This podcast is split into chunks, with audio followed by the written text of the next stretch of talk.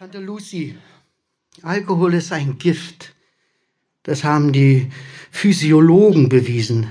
Aber gegen den Alkohol ist damit gar nichts bewiesen. Denn ein Gift kann immer noch auch eine Medizin sein. Egon Friedel.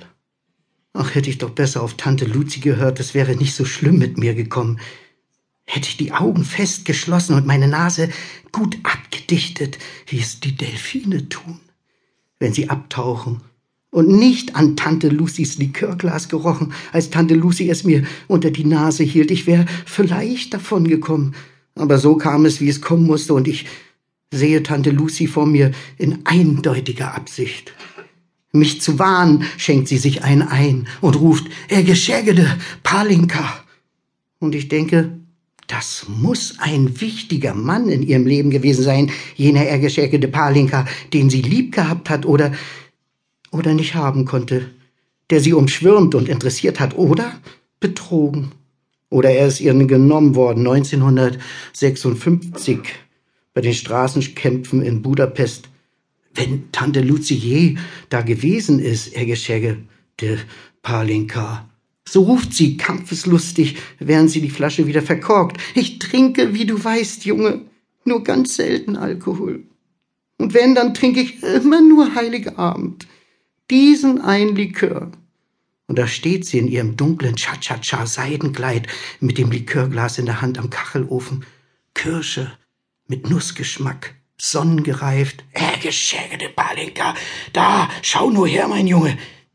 Und das alles ist passiert, wie ich es euch sage, steht vor dem giftgrünen Kachelofen, das violette Glas mit zackigem Schliff in ihrer Hand, hebt es bis ans Kinn, schaut mich mit dunklen Adleraugen an, ein Blick wie eine Hundeleine, stramm an meinen Blick gebunden, und ich kann nicht von ihrem Blick ablassen und auch nicht weggucken. Und sie sagt, er geschägerte Palinka.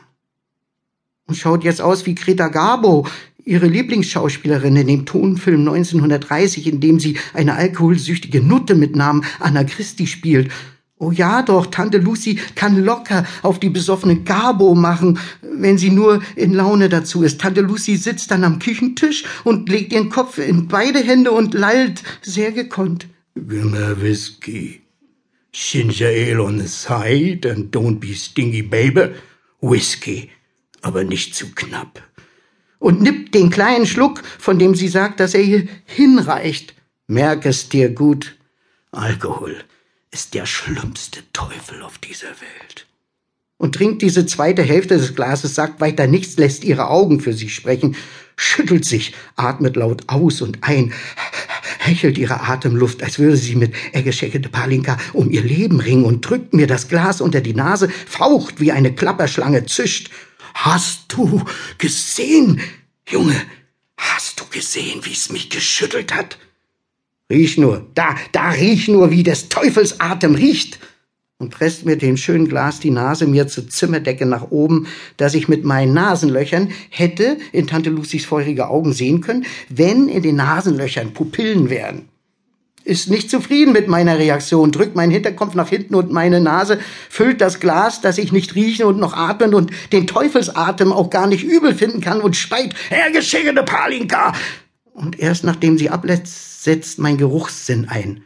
Nusslikör kitzelt meine Nasenlöcher, dass ich huste und den Teufelstropfen von meiner Nase wische, den Tropfen vom Finger lutsche, zum Ärger der Tante innehalte, hm, seltsam breit grinse und ihr sage, Eggeschägete Palinka.